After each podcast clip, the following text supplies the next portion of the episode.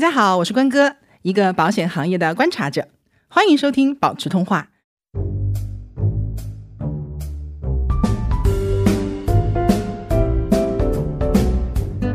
Hello，大家好，我是关哥，欢迎收听保持通话。在保持通话过去的四十期节目当中呢，从整体的保障体系、配置思路，到具体的险种，再到理赔的案例，我们基本上把个人保险配置的脉络以及各类险种的内容呢，都进行了讲解。我们还整理了播客地图、常见问题合集，供大家按图索骥。应该说内容已经是蛮丰富的了，也得到了很多听友的好评和反馈。但正如我一直强调的，保险配置呢是一件实务性极强又充满个性化的事情。大家在应用的时候，往往会因为经验不足、考虑的因素不全面，遇到很多的问题和困难。所以，我想在接下来的节目中啊，通过一些真实的案例，来更加生动的说明保险知识究竟是如何应用在保险配置上的。我希望通过这样的案例，让大家有更直观的参考。也希望大家能够了解以下几点：第一，保险配置不是挑几个产品这么简单的事情，它的本质是以人的生命周期为主线，建立在财务管理和健康管理基础上的一项综合性决策。这件事儿啊，值得也理应让我们投入一定的时间和精力，而不是随随便便想起来问一嘴、看几眼就可以搞定的。第二，虽然保险的配置有很多通用的原则。条件相似的人呢，也可以套用模板，但是因为影响决策的因素是很多的，而且又涉及到很多主观的成分，所以即使是表面条件相近的人，保险配置啊也可能有很大的差别。第三，保险知识不是常识性的知识，所以有些我们认为很重要的因素，实际上可能没那么重要，而有些看起来和保险似乎没什么关系的因素，反而影响很大。所以，我们做配置的时候，不论是自己来还是请专业人士帮忙，都要考虑和提供尽量充足、尽量详细的信息，甚至啊，包括一些具有隐私性的内容啊，而不是随意的忽略或者是故意的隐瞒某些信息，才能够更准确的获得真正适合自己的方案。今天这一期请到的嘉宾是我们一位可爱的听友诗诗，他是保持通话的资深听友。也参加过之前听众来信的活动，非常感谢他愿意把自己的案例分享出来。那之所以请诗诗做这期的嘉宾，其中的一个原因是他的个人情况在我们播客的听友群当中呢是比较典型的，是一位在一线城市工作和生活的年轻人。他的身上既具备了很多当下年轻人的共性，背景呢又相对简单，属于入门级的案例。好，先让我们来听听诗诗对自己的简单介绍。各位听众朋友好，我是诗诗。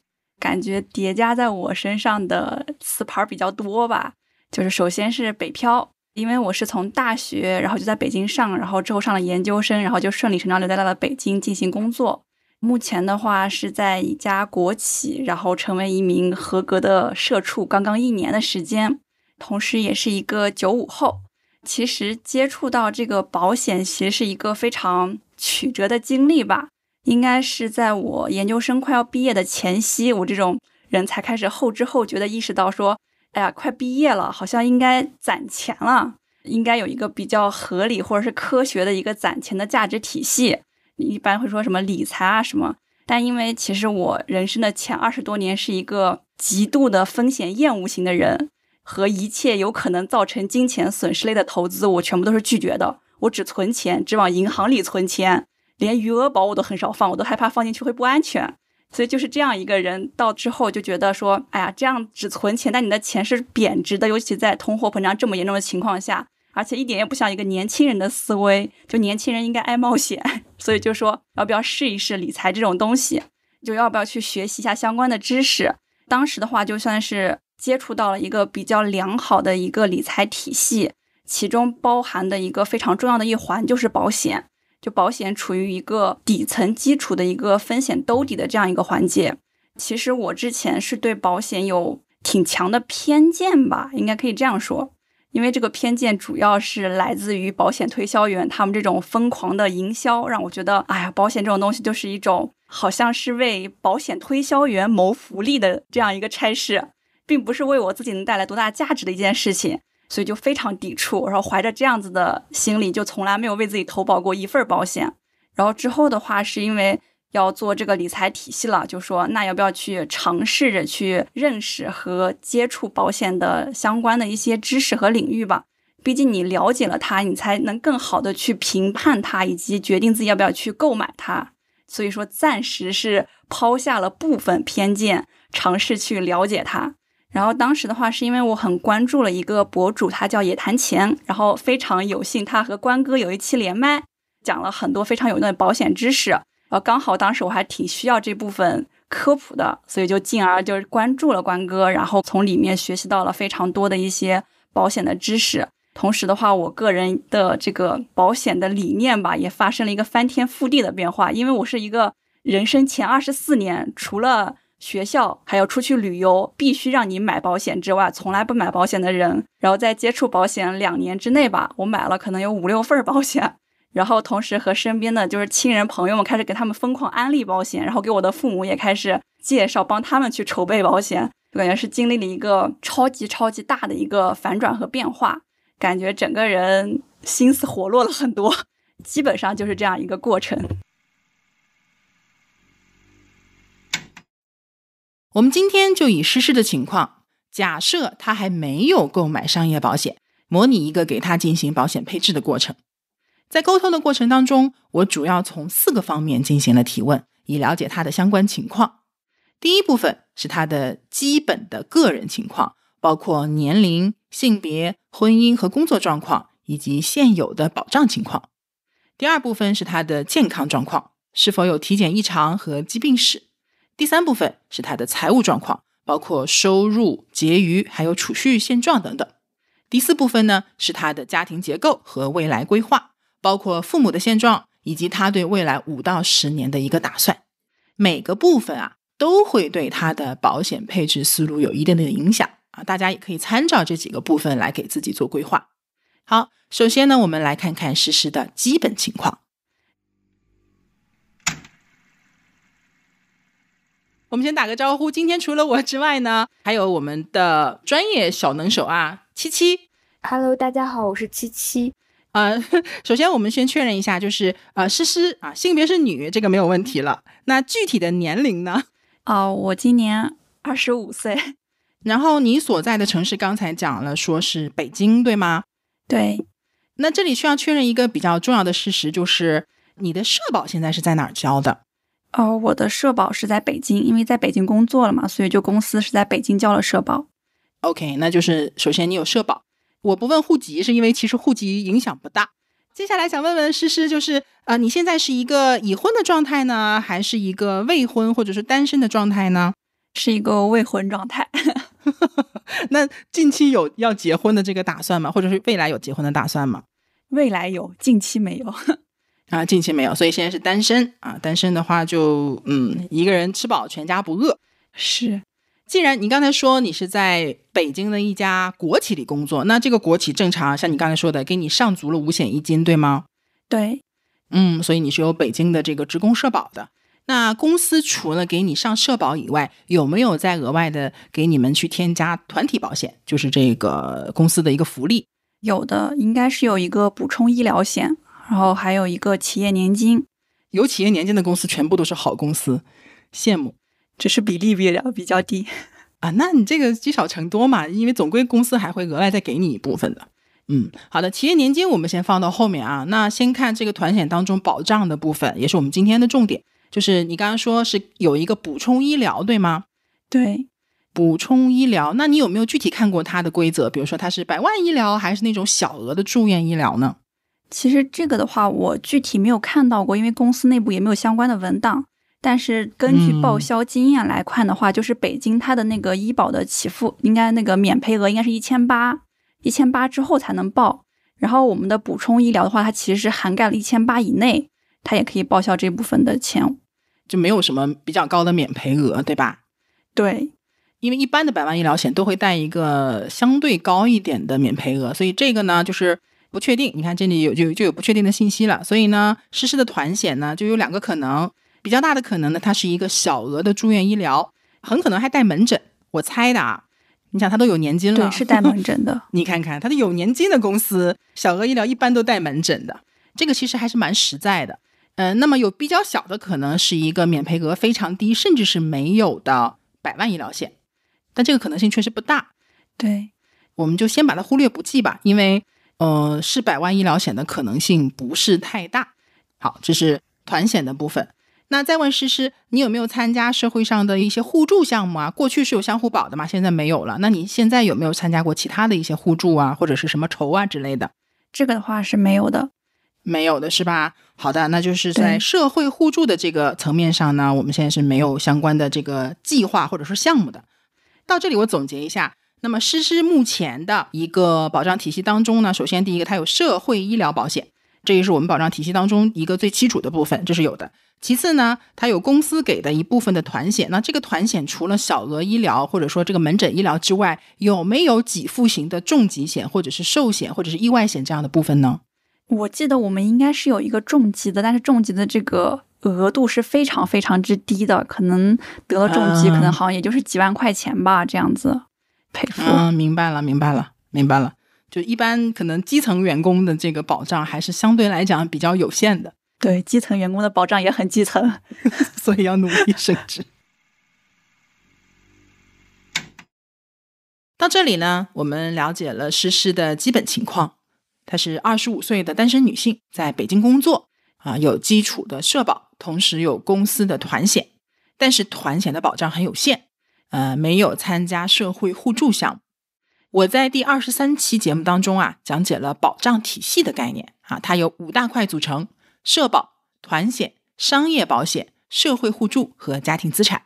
所以说，诗诗目前的保障体系呢，处于比较基础的状态，有比较大的空白。未来的长期方向是要把整个保障体系都尽量的充实起来，但是呢，当下操作空间最大也最立竿见影的还是商业保险。那么接下来呢，我们的重点也是放在商业保险的配置上。这里啊，要特别说明一点，诗诗是有团险的，这说明他的公司福利呢还是不错的。但是从实际情况来看啊，大多数公司的团险，不论是在保障额度，还是保障范围上，往往都会有点鸡肋。确实有保障，但是呢又不太够。而且团险有一个特点，就是它是随着工作岗位走的。如果我们离开这家公司啊，这份保障就会中断。那下一家公司能不能有也不确定。所以说啊，团险的不确定性因素是比较多的。因此，我们暂且忽略掉这个部分。当然啊，如果说有些人说，啊，我的团险额度高，种类全，而且非常稳定，跳槽的可能性很小。那么你当然也可以把它考虑在之内。那么通过你 你对很多的，比如说我们这个播客内容的这个了解呀，你也自己学了那么多的财务知识，你认为在你这样的一个背景下，你需要什么样的保障呢？或者说？你到通过保障来解决你的什么样的需求或者问题呢？首先刚说了，就是因为我现在比较年轻，然后整个人的话，就是你的财务的底子是相对比较薄的，所以我本人就比较担心。首先第一点就是，如果我生病了，得有钱治他呀。然后，但是就是如果是小病的话，当然是无所谓了，就是自己的收入是可以覆盖的。但我担心的就是那些大病。那些大病如果会导致我自己的本人的一个财务状况变糟糕，同时还可能会拖累我的家庭的时候，这种情况其实是我最不想见到的一种情况，也是我希望拿保险去解决和兜底的一个状况，是这样。所以说我当时在买保险的时候，优先考虑的其实是重疾和百万医疗这样两个就是医疗险相关的一个险种，主要是为了解决我得大病。钱从哪儿来？以及说，因为得了大病导致我工资的减少，或者说我的父母为了照顾我家庭收入的这部分减少，该怎么办？所以就是通过这两个险种来做一个补充，或者说是完善吧。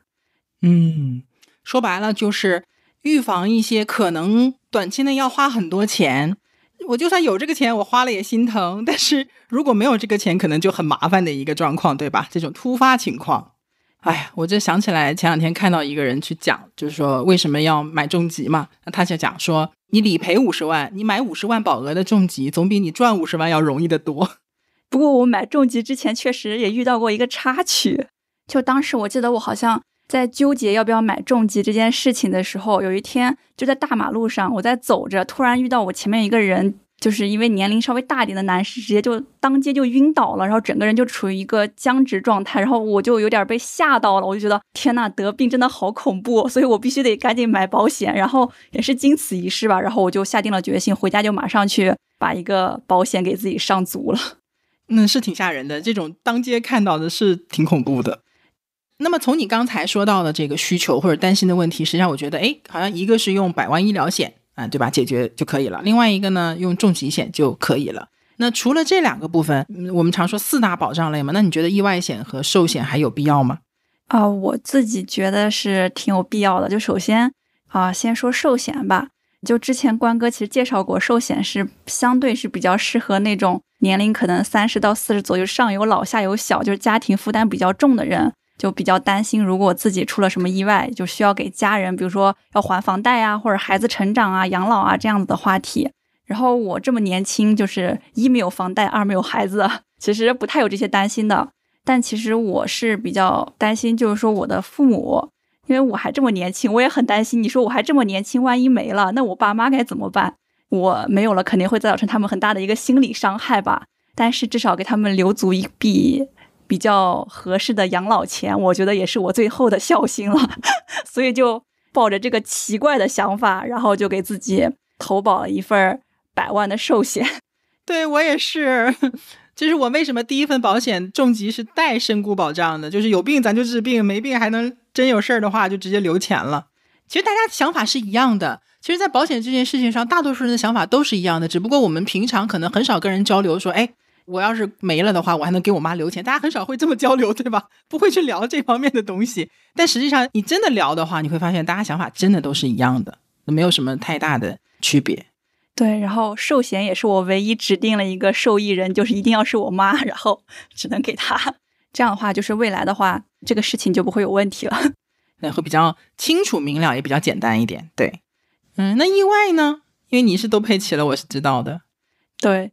意外其实就是一个强迫症心理，就是因为关哥提出来一个四百万俱乐部，我都想着反正都已经买了三份了，就凑个圆满呗。而且就是意外险它本身的保费非常低，然后我自己做也就才花了不到两百块钱，我想到之前都已经花了大几千块钱了，这两百块钱也没必要吸着了，就不如花两百买个圆满呗，然后就下手了。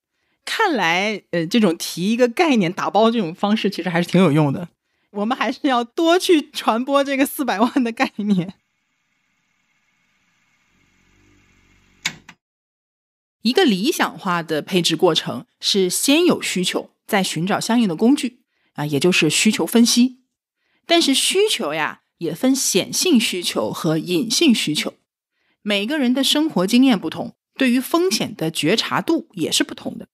因此，主观的需求和客观的风险之间。并不一定是完全匹配的。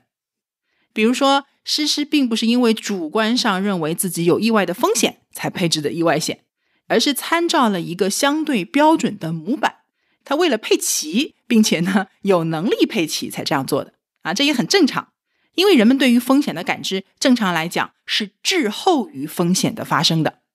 但是保险的配置呢，又必须要早于风险的发生，所以。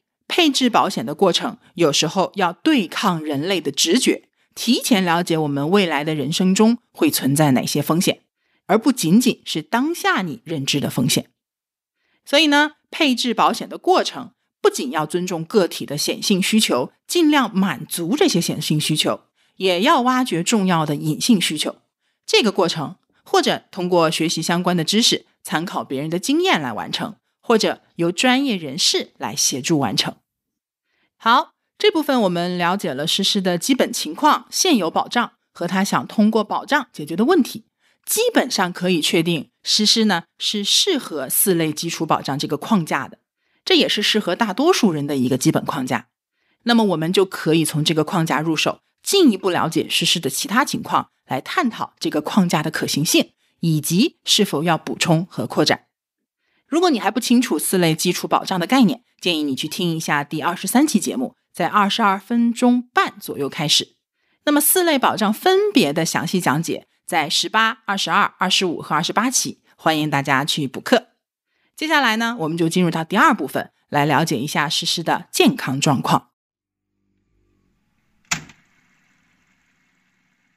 其实你大概给我们讲一下，就是在过去，因为你刚毕业没多久，可能也没有有过太多的体检或者是这种经验，对吧？你可以大概的回忆一下，就是你的体检以及你过去二十几年人生当中有没有什么疾病史啊、手术史啊、住院史啊，包括体检当中发现的一些问题。嗯，好，那我就简单介绍一下吧。呃，就是其实我是大概在我大二的时候吧，就是意外发现了自己。有乳腺结节这个事情，然后当时发现了之后，就还心里面挺慌，因为还不知道是什么状况，然后就去医院做了检查。当时因为结节的就是个头有点大，所以在医生的建议下就直接做了手术了。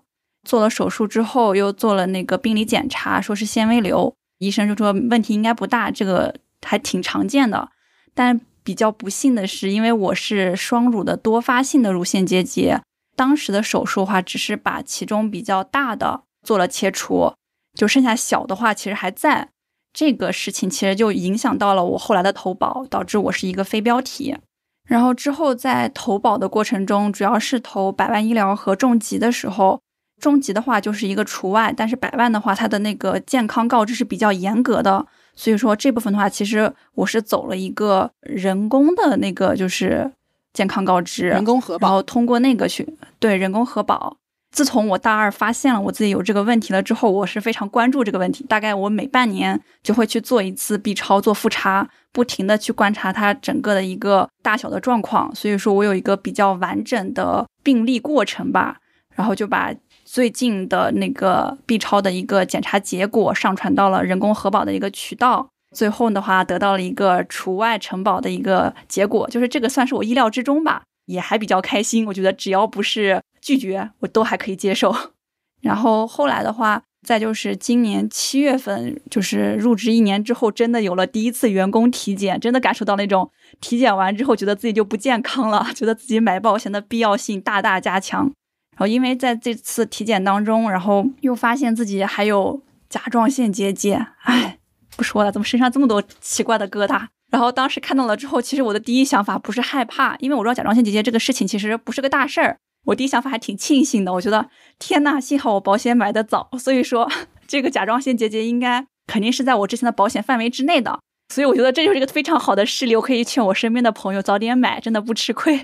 未来出现了问题就会觉得哇，太庆幸了，买的早真是有好处。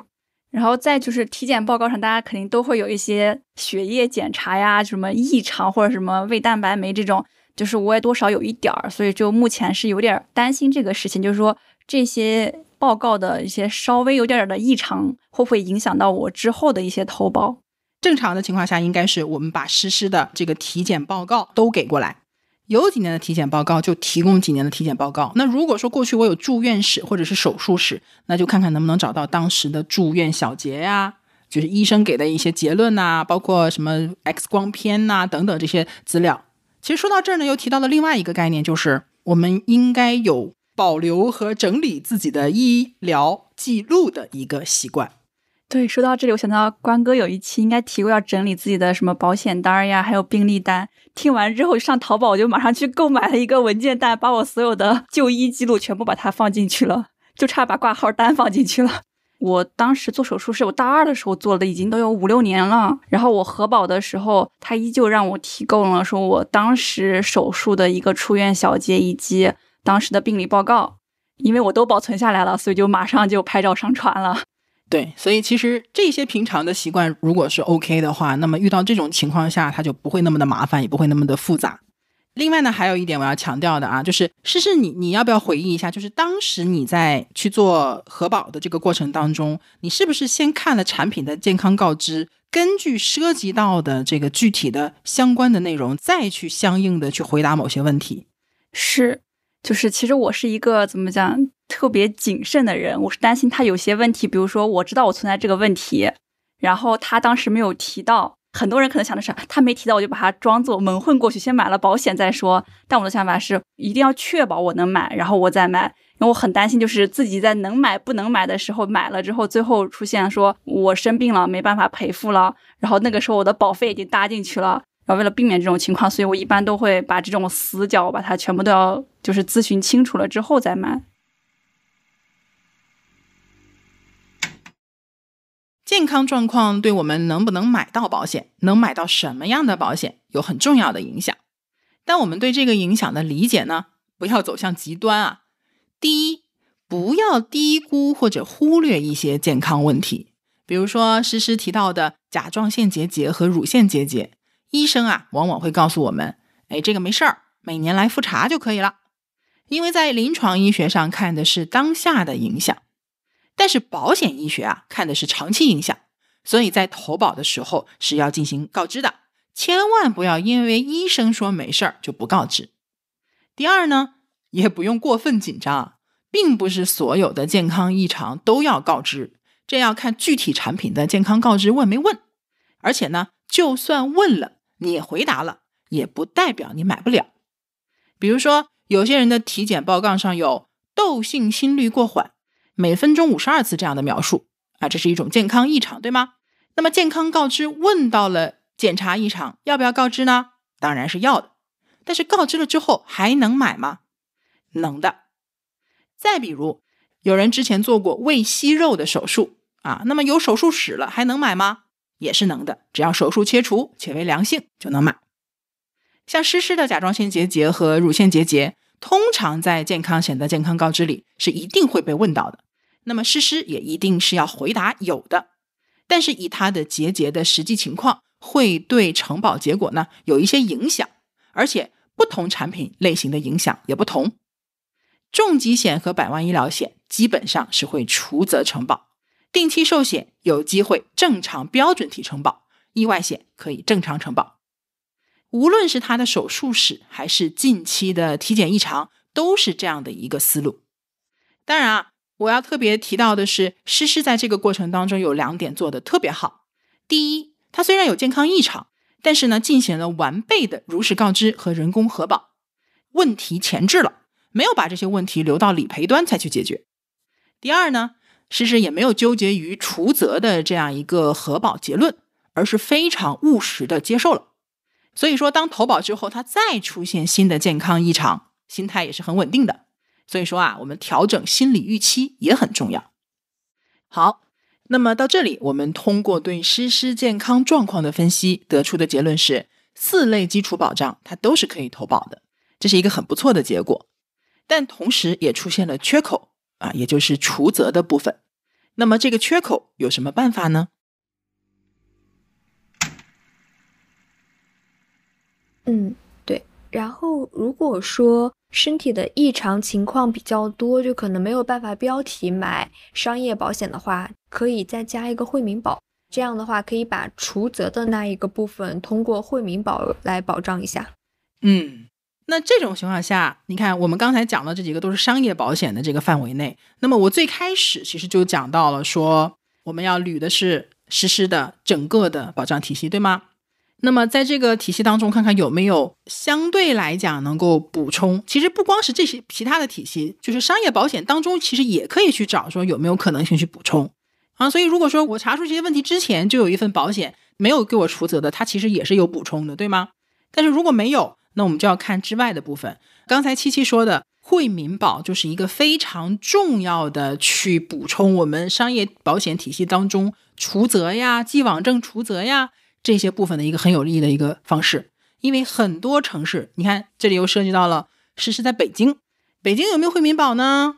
有的，而且北京有两种惠民保，京惠保和北京普惠保，尤其是普惠保有非常明显的优势，就是它没有健康告知，也没有什么除责的部分，而且有一些对既往症，它是有明确的，比如说。只有比较严重的疾病才算既往症，其他不严重的，可能像乳腺这种呢，它还是能够赔的。那么这种情况下，我们就可以通过去买一个惠民保。那我买惠民保的目的，就是为了把我除责的这个地方给补上，其实就就够了。所以，其实如果说大家有除责，或者说我以前有过一些手术什么的，虽然百万医疗没给我除责，而是有既往症免责的话，我也可以通过一个惠民保去把这个部分给补充上去。第三部分，我们要了解诗诗的财务状况，因为财务状况决定了他配置保险的预算。这个话题我们之前讲的比较少，所以在这个部分的讨论和讲解的篇幅呢会大一些。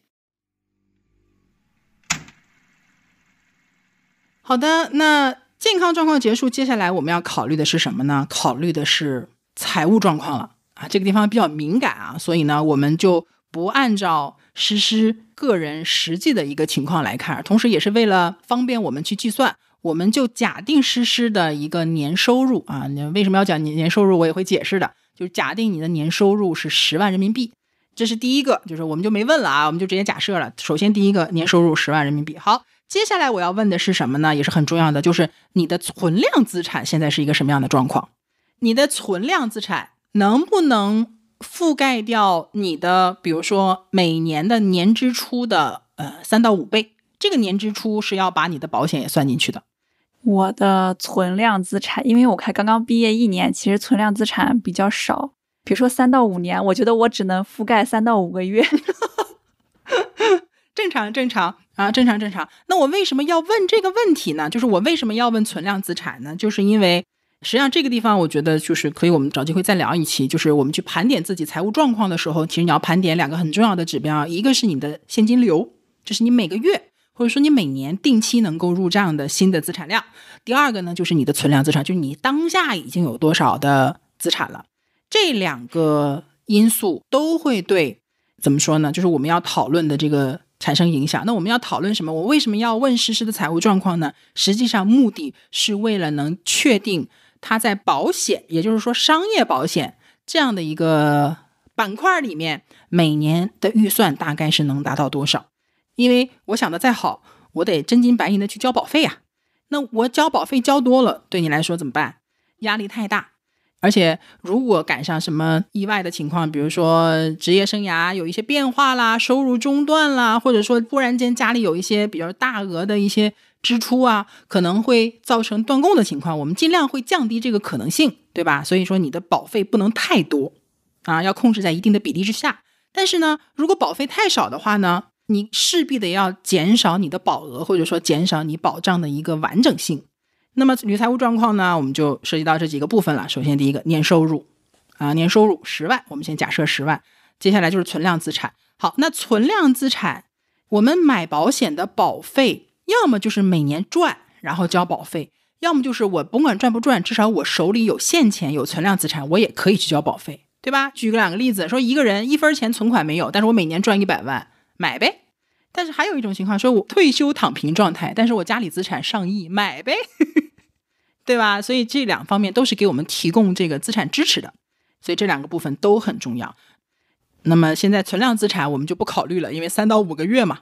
对于诗诗来讲，或者对于像你一样的这个存量资产比较有限，然后可能刚毕业没多久的人们来说呢，我们更多的是要考虑到年收入的这个问题，对吗？对，嗯，好的。那接下来呢，又有一个概念我要问清楚了，就是诗诗，你目前的储蓄的百分比大概能达到多少？就是你一年的收入当中，大概百分之多少能存下来？我自己的储蓄率的话，因为最近疫情，其实导致我的开销减少了非常多，大概能储蓄百分之四十到百分之五十吧。诗诗的储蓄率确实是比较高的啊。那可能有些人说，哎，我可能月光。我觉得很厉害，就是一线的生活花销其实还蛮大的。你但凡有个什么爱好，或者是多搞一些社交，然后再租个稍微贵一点的房子，可能就很难存下钱了。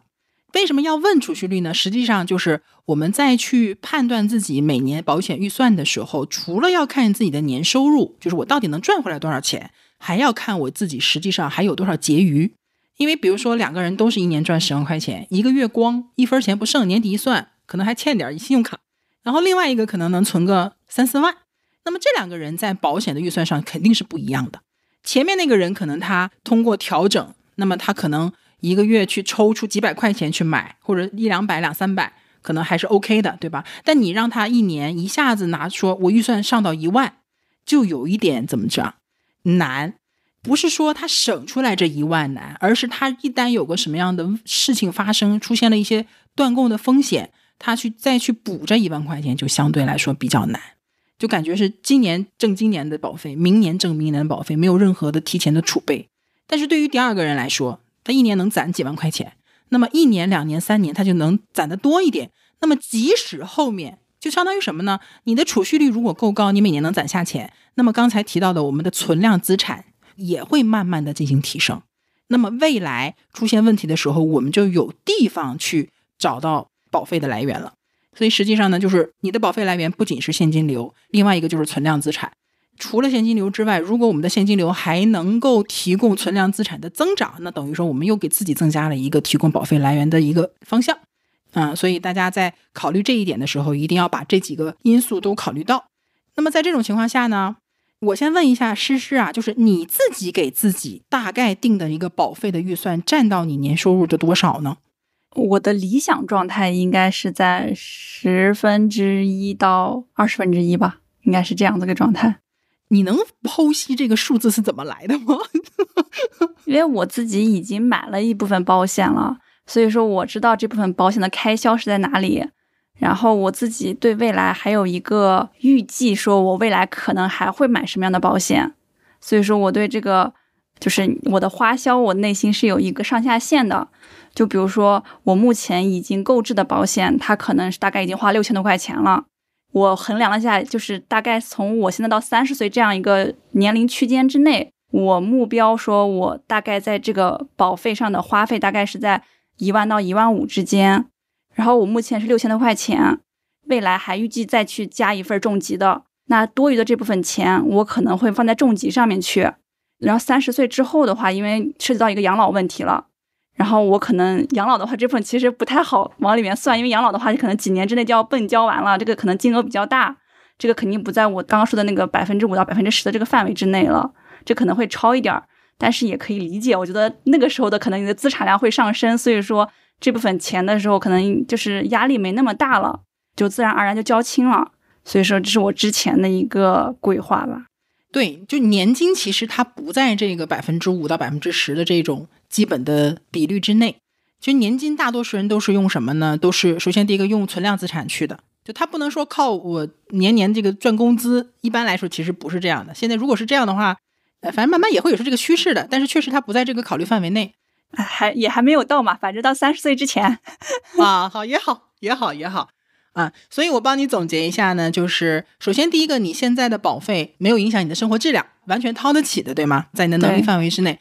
而且你还留有余力了，对吗？对，嗯，留有余力的主要目的是，你觉得你将来肯定还要再加其他的保障，那你为什么没有没有现在就做的足一点呢？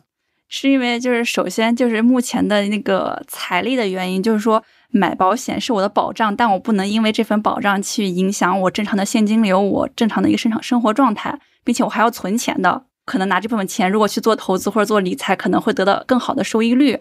而且目前的基础保障我已经是做全了，我再做是一个优化完善的过程，已经不是去做一个大面积的一个去补漏的一个过程了。其实不是这样子的。然后未来的话，其实我更想做是加保额的这样一个过程。而且因为我之前买的是一个单次的重疾，就是新规之前的一个保险，所以说我未来的话肯定是要做新规之后要把一个体系，就是它的覆盖面更全一点，同时把它的这个保额加上去。然后这样子的话，能保证我今后真的遇到问题的时候，我的保额是能够覆盖我的开销的，主要是这样子考虑。非常对，我我是非常同意的。大家在做保险预算的时候呢，我之前在节目里面其实也给过参考的数字，就是说从年收入的百分之五开始去做，和这个实施的这个比例是差不多的。百分之五实际上是一个什么呢？就是你即便是一个开销比较大的人。但是百分之五的这个余量是相对来讲是比较容易挤出来的，对吧？一下子让你挤个百分之二十，你可能就很难。但是你每个月的工资的百分之五，如果你都没有办法说存下来，或者是挤出来，这就不是保险的问题了，是可能消费理念的问题，或者收入过少的问题。那我们就要考虑其他的解决方案了，这就是更高一层的一个问题了。那么百分之五一般来讲，比方说啊，以我们实施今天的这样的一个。情况啊，这个年龄段，你看年龄来了，二十五周岁，如果是十万的一个年收入的话，百分之五其实也有五千块钱啊，五千块钱，五千块钱对于二十五周岁的女性来讲，配一个四类保障齐全，并且保额达到。重疾保额达到五十万以上，我们讲四百万预备役嘛，就是五十万的重疾，五十万的定寿，然后百万医疗，再加上五十万基础保额的意外险，是绝对够用的。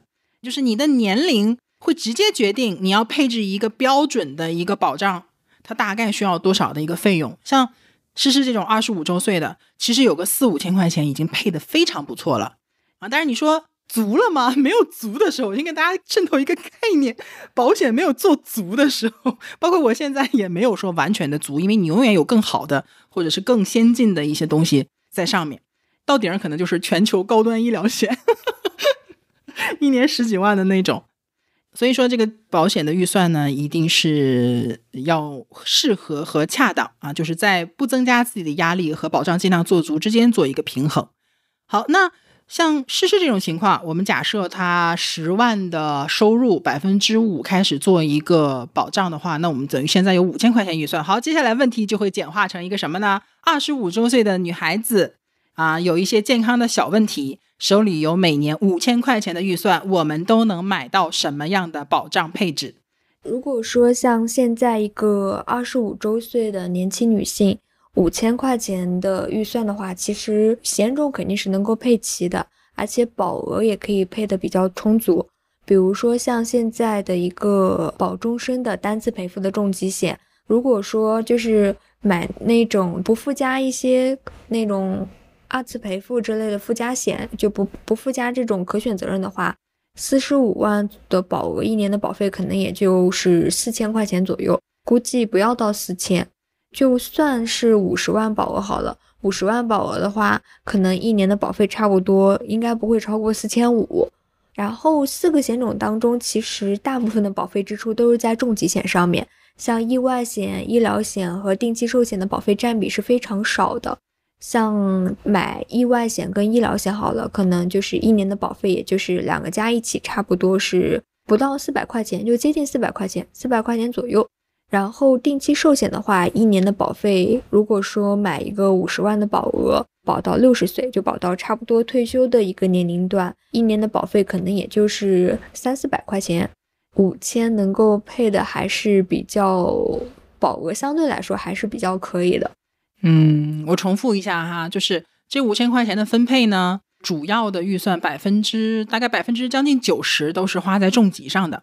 但是这个重疾呢是可以做到五十万的保额的啊，而且是一个终身的单次重疾。如果是多次重疾的话，就稍微的保额再降一点就可以了，也能做到三十五万到四十万左右啊。这是大头放在重疾上，但是它是终身的嘛。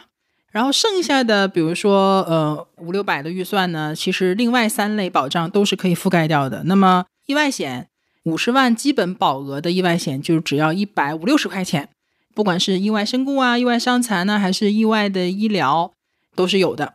然后百万医疗险，百万医疗险，二十多岁年轻人买真的太便宜了，只要两百多，不买都浪费这个年纪了，真的是。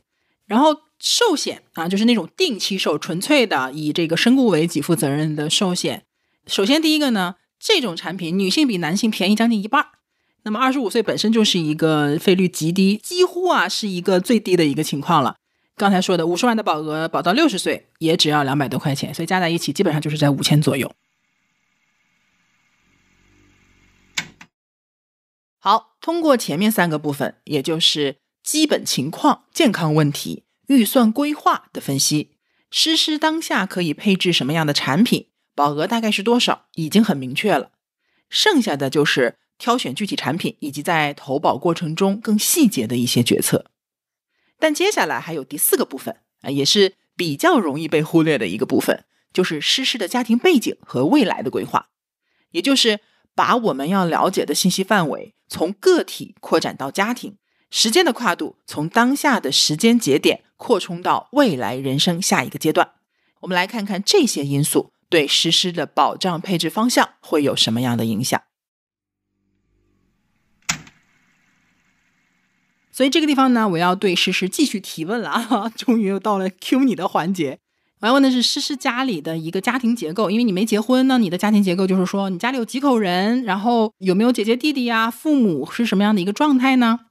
你是独生子女吗？哦，我不是独生子女，我还有个姐姐，啊、就是姐妹俩，对吧？能问一下姐姐多大了吗？姐姐大约三十，爸爸妈妈都退休了吗？嗯，妈妈退休了，爸爸大概再过两年，两到三年吧。嗯，他们在新疆喽。对，爸爸妈妈现在是没退休和退休，是不是都有医保的这个呃都有社保的状态呢？这里主要就是指医疗保险和养老保险呃，都是有的。都是有的，就是退休之后也有。你知道你 你知道你妈妈退休金是多少吗？呃，我知道的。知道的，就是呃这个问题实际上背后我要问的是，就是爸爸妈妈退休之后，他们的退休金是不是能够满足他们自己的财务需求？呃，我觉得他们退休金只能覆盖他们的日常支出，但是如果说去做一个资产的积累，其实是困难的。就是够吃够喝，但可能也不能说再攒呐、或者怎么样那种。如果说有额外大笔支出的话，就是要动用现有的资产了，对吧？对，嗯，好的，有社保。那么他们俩有惠民保吗？没有，因为新疆那边好像没有惠民保这个保险的类型。没有惠民保啊，但是我们觉得是可以关注一下，就是新疆那边会不会有惠民保推出来？那呃，爸爸妈妈身上有没有商业类的保险呢？我妈妈有一份，还是我给她买的，我给她买了一份百万医疗险。妈妈有一份百万医疗，那爸爸呢？爸爸因为他身体状况就是一般，所以说他其实百万医疗险这些都买不了了。所以说他目前的话是没有其他的商业保险，就是我在考虑，就是说防癌险可能是一个相对比较合适的一个险种吧，为他现在配置的话。所以他买不了百万医疗险，我们要看一下他为什么买不了，就是他的健康问题出现在什么地方，比如说是高血压，或者说糖尿病，就是这些呃问题涉不涉及到，比如说结节啊或者息肉什么的，因为有一些呢是不影响买防癌险的，啊、那我爸爸他是有那个高血压和糖尿病，还真是这两个是吧？常见的，那可以去试一下防癌医疗险，应该是某家大公司还出了一个号称是可以续保终身的防癌医疗险，其实是可以看一下的。而且防癌医疗险比百万医疗险其实还要便宜一点的。就我们这个话题也讲过啊，就为什么说建议我们如果买不了百万医疗，去看一下防癌医疗险呢？包括说重疾你买不了，你也可以看一下给付型的防癌险，因为在重大疾病里面，或者说在花大钱并且快速的花钱的这些疾病里面，癌症是占的比例是比较大的。你比如说，有些病它不一定花那么多钱，那有些病花钱可能是慢慢花。但是像癌症、恶性肿瘤这种的呢，有一些就可能需要快速的，一个月、两个月、几十万可能就进去的这种的。那这种情况下，对于家庭的财务影响是最巨大的。那我们如果有防癌医疗险或者防癌险的话，也能把这部分的风险给它适当的减少一些，就付出相对低一点的成本，但是我们也可以获得一定的保障。好，呃，妈妈有百万医疗，爸爸可以看一下防癌医疗。同时，我也建议给爸爸妈妈要不要看一下专门给这个年龄段的那个意外险呢？嗯，确实应该是考虑的。意外险一样的，我就是那个诗诗在意外险这个部分感觉不是很那个很在意，没有 take care 这个事情。意外很重要，意外并不是说我们为了一个高保额，因为呃，尤其像爸爸这种的，比如说他没有百万医疗的话，至少就是我为什么之前给我妈也买过，呃，给我爸妈和给我公婆都买了意外险呢？四个人加一起一年也一千多，就是因为他们没有百万医疗的情况下，如果是因为生病住院，那没办法。但如果是因为意外摔了呀，或者磕了呀住院的话，至少意外险当中的意外医疗是可以报销一部分的，能报销三万就三万，能报销五万就五万，总归是能解决一部分问题。呃，老人的意外险可能会贵一点，也无非就是两三百一年，孝敬爸妈也不算多嘛。就还是那句话，就这是我们承担得起的，我们怕的是我们承担不起的那个部分。好，刚才问到了这个是退休金的问题，那么同时我要问一个更加可能觉得呃有一点隐私的问题啊，就是爸爸妈妈的存量资产状况如何？我不问具体的数字，我问的是什么呢？就是如果说爸妈出现了这种，比如说需要医疗啊比较大额的支出的医疗，除了社保的部分，其他的保险都覆盖不了的部分，如果还需要，比如说需要个几十万呐、这样子的。爸爸妈妈的存量资产是否能够就是覆盖这个部分？应该能覆盖，但是就是感觉存量资产也会被消耗的七七八八，是这样的。嗯，就是说有存量资产，因为这么这么多年了，肯定还是攒钱的。我猜你的攒钱的习惯也应该来自于耳濡目染，对吧？是的，嗯，但是呢，这个存量是有限的，它经不起可能一次或者两次的这种比较大的风险的霍霍。我问这个问题，实际上是为了干什么呢？就是因为实际上在很多人的实际情况当中呢，就是他赚的钱不仅仅是自己来使用和支配，是要反哺家庭的。那如果说家庭压力比较大，需要比较多的反哺的话，那么在考虑预算或考虑未来的家保等等等等这种情况下，他就要受到更多的压制或者说是约束。同时呢，即便是在这个前提下，我能够自己买保险，给自己配保障。那我同时还要考虑你的预算要包含爸妈的那个部分，比如说你妈妈现在的百万医疗是不是你在交费？是的，对呀。但如果说爸爸将来买防癌医疗险的话，是不是大概率也是你交费，对吧？孝顺姑娘，你你让爸妈自己买的可能性，对你让爸妈，第一他们能不能接受都不好讲，对吧？能接受已经很好了。然后呢，他们要自己投保。然后自己什么通过微信或者支付宝交费什么的，本身也比较困难，能不能搞得定这个流程，基本上都是儿女在操作。所以这种情况下呢，你的保险的预算就要把你给其他人买保险的预算也要包含进去。像有些父母可能他，对吧？未来嘛，随着时间的推移，有保险的父母会越来越多，那这个部分也可以给儿女减轻一些负担。同时呢，就是像你现在这个情况，你有没有一丝丝的考虑，就是我现在要攒钱呢？要提高我的存量资产，其中有一个目的，就是为了将来如果我的爸妈需要钱，不管是治病还是干什么也好，我可能也要出我自己的一份力。当然了，换一个角度，比如说像有些家庭本身呢，可能父母的存量资产是比较高的啊，比如说有些一线城市啊，对吧？我们羡慕的那种状态。那这个时候我们不但不需要反哺，父母可能给到我们更多的这个补贴传承。那这个时候，我们再去做自己的预算的时候，不仅仅可以看自己的余力，甚至还可以借父母的余力，对吗？所以这种情况，不管是哪种情况，其实都是可以考虑进来的，啊，所以这个是家庭环境啊、家庭背景给我们带来的一些影响。那么像诗诗这种情况呢，呃，也是相对来讲比较理想的，就是你也是经济独立的，你的爸妈、你的姐姐、你的亲人、直系亲属都是经济独立的，所以暂时是不需要你去给他们做很多的反哺。啊，你更多的实际上是一个，就是我替你操心哈，因为你也没有什么太大的支出。这边呢，我就可能要跟诗诗去问什么问题呢？就是，呃，你现在二十五岁嘛，一个非常好的年龄。那么接下来的五年，甚至是十年，你可能会有什么样的目标，或者说你可能有什么样的人生的变化和需求？这个是我们接下来要讨论的问题。我不知道你有没有想过，我觉得你以你的风格应该是想了的。啊，我应该是肯定是想过了的，我的人生都是被我计划好的，我感觉。哎，所以保险真的特别适合就是有计划的人。嗯，首先我可能要问了，就是说你未来要不要结婚呢？有没有就是在五到十年内结婚的一个打算呢？嗯，我是有的，我还是挺想要进入婚姻的吧。未来五到十年，那结婚的话，实际上涉及到买房。啊，买车我们就已经不 care 了，先房是大头，车是小头。那买房的话，就涉及到要呃付首付啊，也可能要还房贷啊。这里对你的保障的一个配置呢，会有几个影响啊。首先第一个呢，按照你现在的一个情况，那职场如果顺利的话呢，应该是不断的有一个升职加薪的可能性，就是你自己的收入和身价或者说赚钱的能力是在增加的，对吗？第二呢，如果说要买房。或者说要孕育下一代的话，都代表着你每年的固定支出是要增加的，而且你的人生责任是增加的。那么这两个增加的事情，其实都代表了什么呢？就是你现在当下的保障实际上会越来越不足。这个不足体现在什么呢？第一方面体现在保额可能不足，因为比如说你现在一年赚十万块钱。五十万的保额相当于五年的年收入，对吗？但如果你变成二十万一年的收入了，因为人的这个收入它不是完全的线性增长，有可能会阶梯性的上升，哎，咔一下可能就跳到一个更高的额度上，对吧？你可能一下跳到二十或者三十，那么这五十万的保额可能就只是你一年到两年的一个收入了。那么这个时候，这个保额对你的意义肯定和现在也是不一样的，包括你的寿险。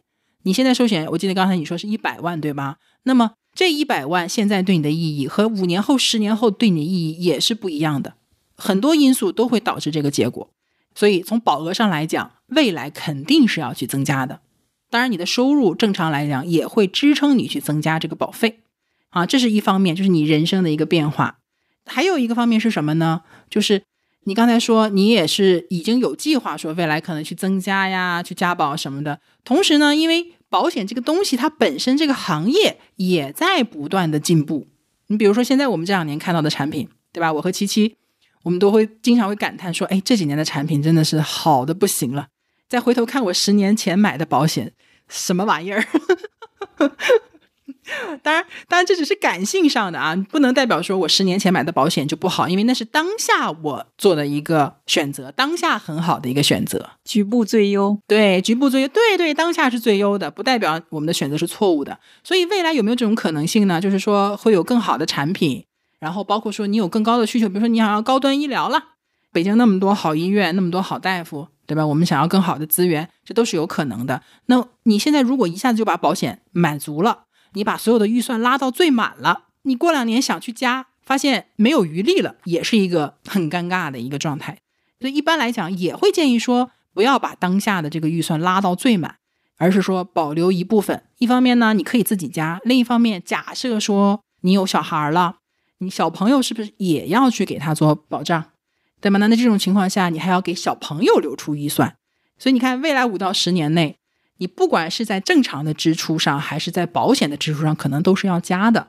那么这种情况下，就是你现在的预算可能也要考虑到这个因素，我怎么办？我是多了还是少了？我是现在我已经拉满了没有？如果是拉满了，我的保障够不够？所以现在就涉及到这个问题，就是对你来说，你目前的保险的这样的一个保费，或者说我们刚才说的那个预算五六千左右。对你来说有没有拉满？自我感觉应该是还留有余地，还没拉满。就是在当下看保障其实还是 OK 的。这种情况大家注意啊，这就很重要了。就现在的这个状况，就是实施现在保费呢拉满了吗？没拉满啊，有一点距离，但是也没有说完完全全看不上啊，也是有一点压力，但是并没有拉满。同时呢，它的保障也是以他的这个年龄段，以他当下的状况是比较充足的。如果说未来三五年、五到十年内他想加的话，也有条件去加，那么这种情况就说明你的预算和你的保障相对来讲是在一个比较合适的位置。这么说是不是转到前面去就觉得相对来讲有一个更完整的一个概念了，或者说找到它那个位置所在，感觉是一个完整的人生规划了，已经不是一个保险体系了。这部分就是根据诗诗的家庭情况和对未来人生的规划，再反过来去审视我们刚才做的保障配置是否合适。如果有一些特殊情况确实有较大的影响，那么原来的这个预算和配置就不是很合适，那就要再去做新的调整。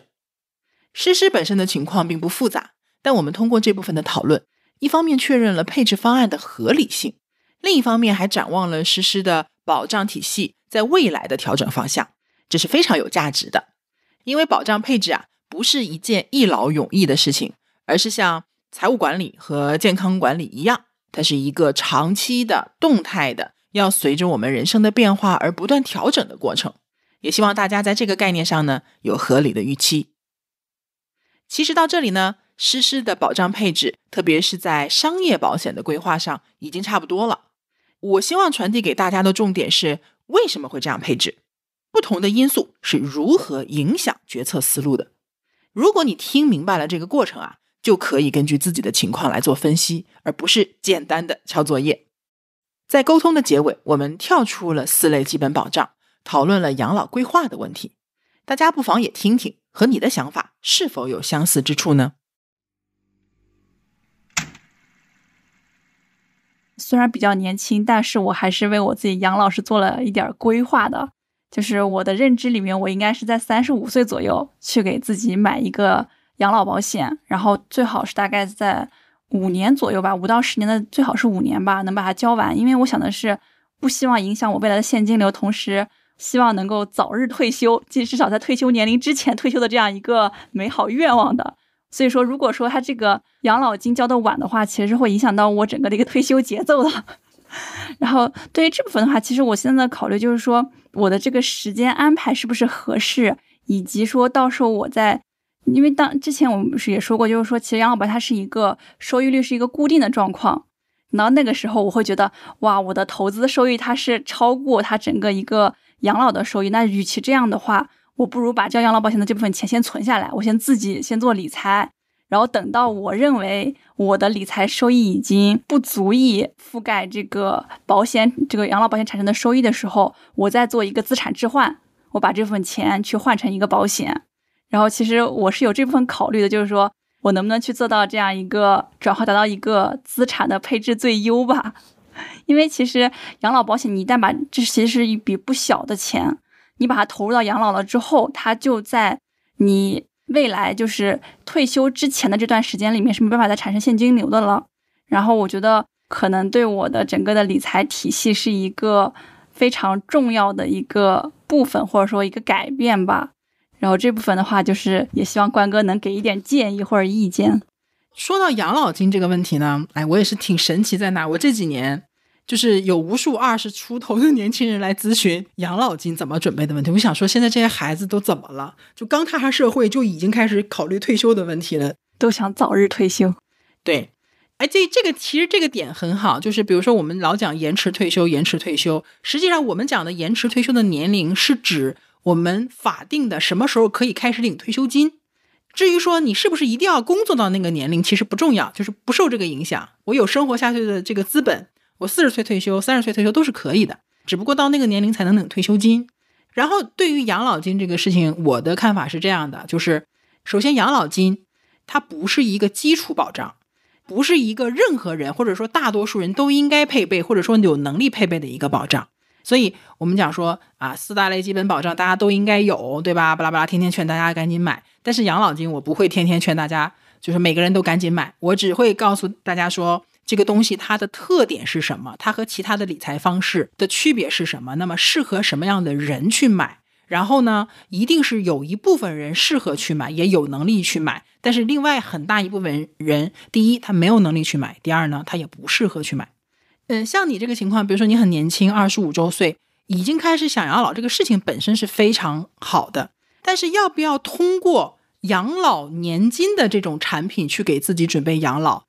这中间其实还有很长的逻辑，就是环节，中间还有好几个环节，它不是一步跳到这边去的。首先，第一个就是说，我们居然想去准备养老，那你现在要做的事情其实有很多。其实养老，我们讲的是养老的资金准备。那我们实际上真正的目的是希望我们退休之后能够有稳定的收入，或者说有足够的资产，让我们能够躺平，享受生活。那么这种情况下，其实有很多方式的，就是要么我们就攒钱，要么我们就。赚钱、投资都可以，买养老金都是这个方式。但是我们一定要搞清楚，是每个方式的区别是什么。养老年金作为这个养老退休的一个准备，它最大的特点在于什么呢？是两个。第一呢，就是它的安全性很强，因为它不参与市场投资。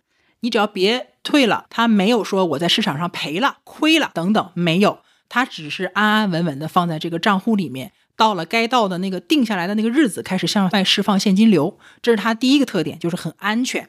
第二个特点呢，就是它是定时定向定量的，是什么时候开始领就什么时候开始领，而且你定的是每个月领就每个月领一次，你想提前拿拿不出来。定向是被保险人写的是谁就打谁账户里，别人也取不了。定量呢，就是这个月我定的我的养老金一个月一万块钱。那一万块钱花了了，我说我下个月的提前支取也不行啊，就是它是非常固定的、非常有规律的一个现金流，这个是它的第二个特点。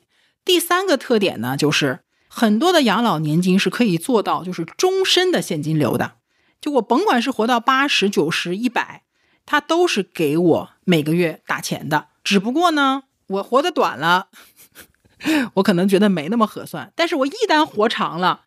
即便是他已经给我的钱远远超出了我当年交的保费，他还是会给的，啊，所以活得越长越合算嘛。那么这三个特点你去理解一下，你再去对比其他的这种，不管是投资方式也好，还是理财也好，它最大的特点其实总结起来就是它的确定性是非常高的。你交多少钱，交多少年，到确定的什么年龄，每个月领多少钱，能不能领到我就是离开人世那一天，都是确定的。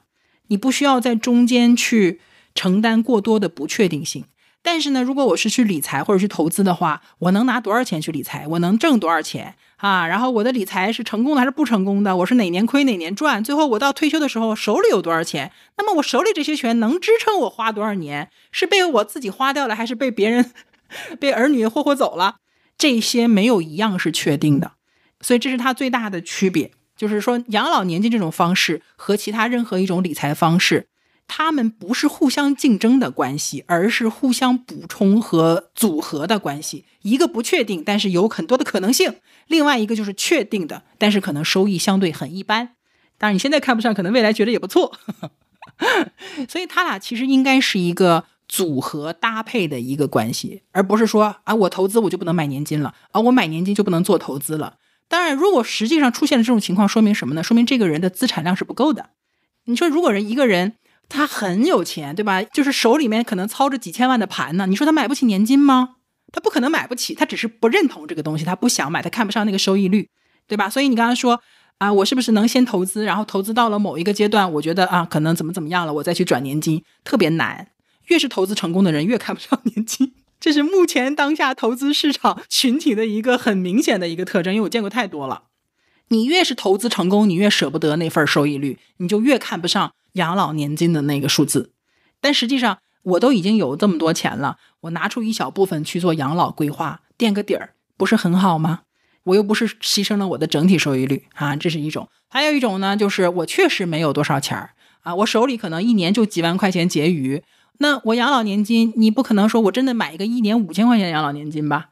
你不是不行，现在也有人这么操作，但从我个人的角度来讲，我其实不是很建议养老年金做这种五千一万什么交十年交二十年的，除非什么呢？除非你这个操作就是说这一笔钱就像是几滴水进了大海了，就你只有这几滴水是不够的，你只有进入大海这几滴水才有意义，才不会干。你如果说现在做了一个很小的养老计划，那你一定要做好预期准备，就是未来你还会做更大的养老计划，你才会让现在的养老计划更有意义，成为它的一部分。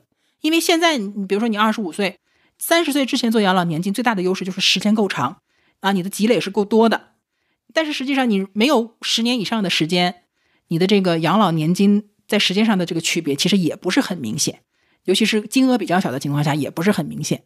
所以呢，就是首先第一个，养老年金这种东西一定是给有余力的人去做的，因为很多人连当下的财务状况还没有搞得定，对吗？首付还没交呢。房贷还不知道在哪儿呢，对吧？我可能有点什么事儿，我自己存量资产都不够的情况下，我上来就把未来那么远的一个规划先做了，实际上是有点什么呢？舍近求远了。因为虽然养老退休是我们的一个很重要的未来的一个规划，但这个规划它的时间点在比较靠后的地方，买房啊、生孩子呀等等这些需求更急迫。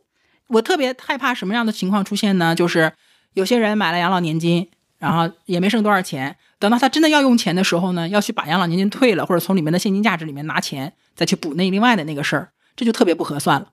所以说，有这个准备和有这个考虑是非常正确的，但不是说真的每个人都适合当下二十多岁就开始用养老年金的方式去准备退休金，尤其是你的存量资产也不够，你的收入也不是特别高的这种情况下。而且你可能未来几年又要做付首付，又要生孩子，又要这个那个，你有很多当下更急迫的资金使用需求的时候，你放在养老账户里的那些钱实际上是被固化的，是很难灵活拿出来去用的。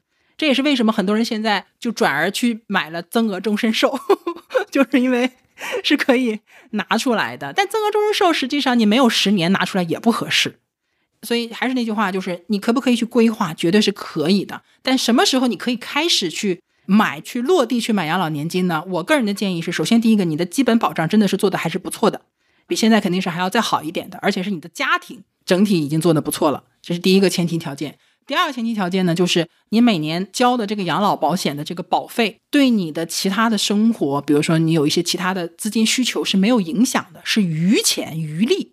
第三个呢，这个养老金总量因为你可能要涉及到说交多少年的问题嘛。那我一直建议不要交太久。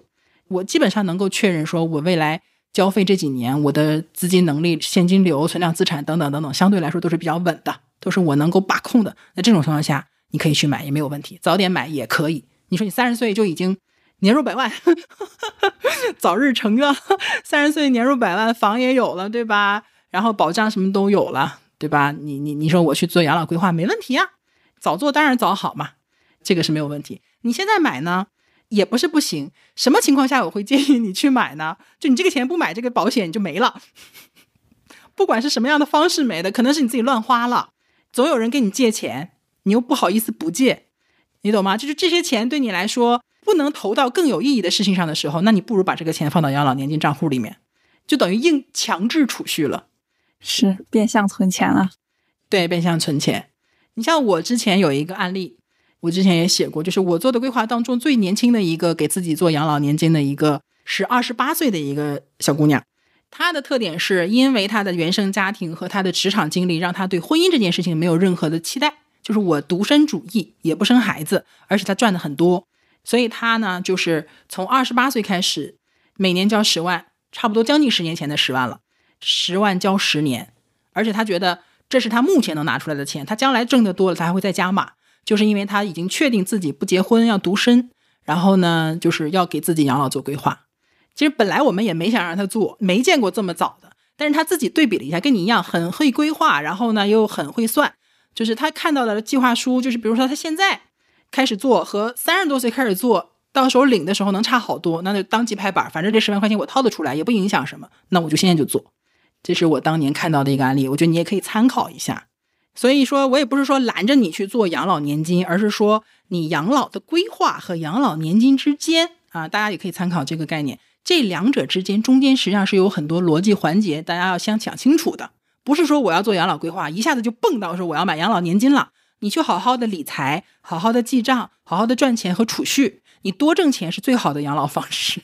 对吧？哎，七七，你有什么在这个问题上你有什么看法吧？你跟诗诗其实算是同龄人，我觉得他的想法挺好的。就反正是按我现在这个阶段的话，我也是想要规划养老金，因为我觉得这是非常有必要的一个事情，也是就是跟关哥刚刚说的一样，我觉得按照我现在，不管是我现在的一个。存量资金还是我现在的一个，就是这几年的一个用钱计划来看的话，其实我不是特别适合，就是在现在这个阶段来购买一份养老金，所以就是只是当做一个计划，这个计划迟早会实现的，就是希望它能更早一点。这一次的沟通，我们双方都有很深的感受。我们今天呢，就是花了很长的时间跟诗诗聊他自己的情况，然后也根据他的很多的个人的一些具体情况，来推导了他应该或者说有条件去配置什么样的保障。然后我在中间呢，其实就他的很多因素也去讲了背后的一些考虑。也就是说，我们刚才跟他聊到的所有的他的具体的背景，其实都是有原因的，都会影响到我们最后配置的一些部分，不管是个人财务还是健康，包括说他家庭和未来的一些打算。我以前在跟我的客户去沟通的时候，往往一聊可能就真的是三四个小时，就是因为我们要了解非常多的信息来帮他去分析。当然，在实际当中呢，可能第一呢，大家可能很少说一下子聊这么久；第二个呢，可能也不是当面聊，也可能是微信啊什么的。所以大家其实就给大家一个什么样的启发或者是参考呢？就是第一，我们在咨询保险的时候都需要什么样的背景去？就是会对我们的这个咨询结果会产生一定的影响，所以大家尽量去把自己的资料提前的，就是说准备好，或者能够提供给相应的你去咨询的这个人，对他来讲就能够省力很多，他也能够更加完备的、全面的帮你去分析和做一些推荐啊，这是第一个。第二个呢，就是很多信息它到底对于我们的保险配置有什么影响，它不是常识，而且有时候会和我们的普遍的大众认知会不太一样。所以这个时候呢，就尽量不要太过于提前做个人的判断，而是尽量的去找专业的人去帮你来判断这件事情。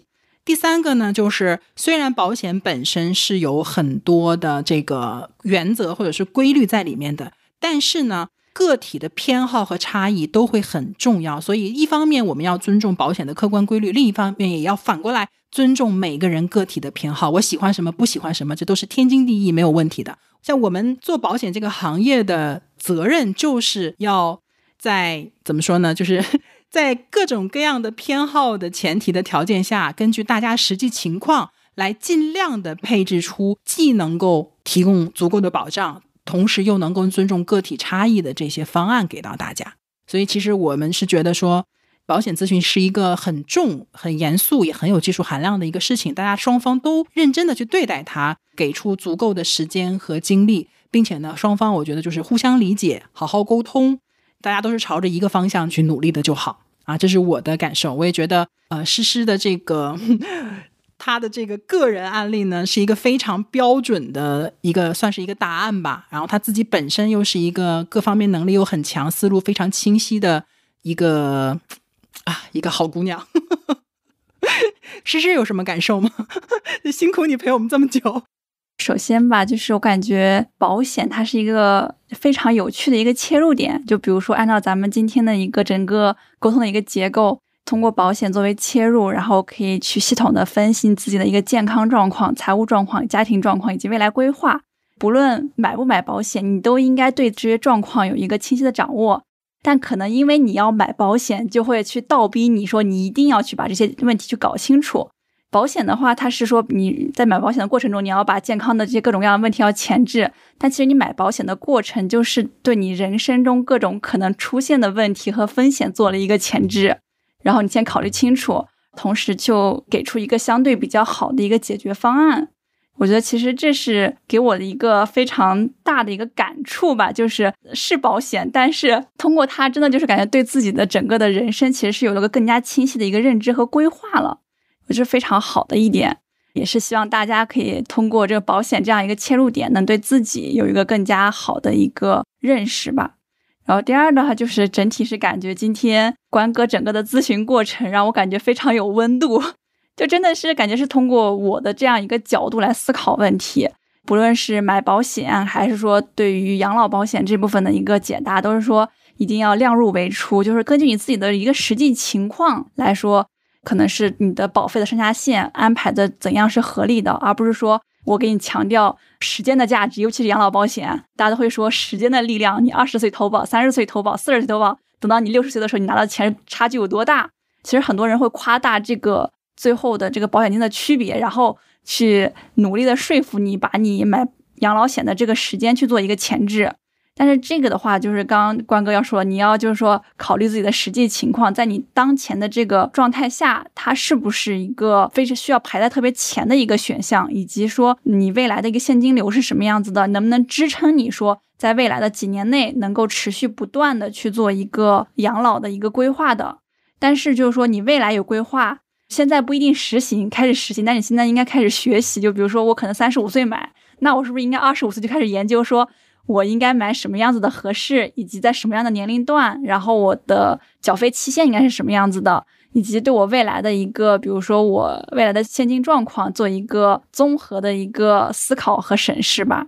然后最后的话，就是希望给各位听众朋友就是一点参考吧，就是一个二十五岁单身女性，然后存量资产忽略不计，然后买保险全靠现金流这样一个人物形象，她整个的一个保险配置的一个思路和状况是什么样子的？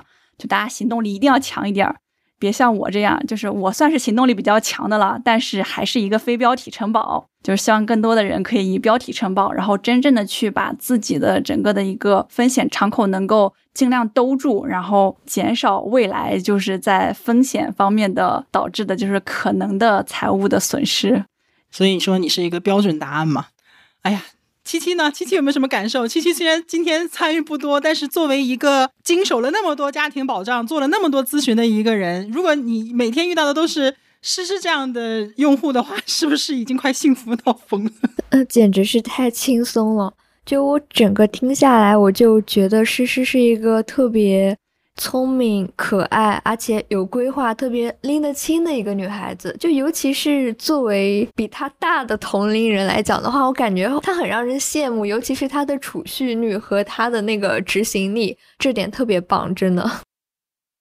那今天呢，再次感谢诗诗能够愿意分享你这么多的私人信息，然后给了我们一个非常漂亮的一个案例。然后我们呢，呃，也希望有更多的，也欢迎有更多的听友愿意来到节目来分享你自己的案例，然后我们一起坐下来分析，然后给其他的朋友们一些呃参考和借鉴啊。如果你有意向的话呢，也可以呃联系我们的小助理。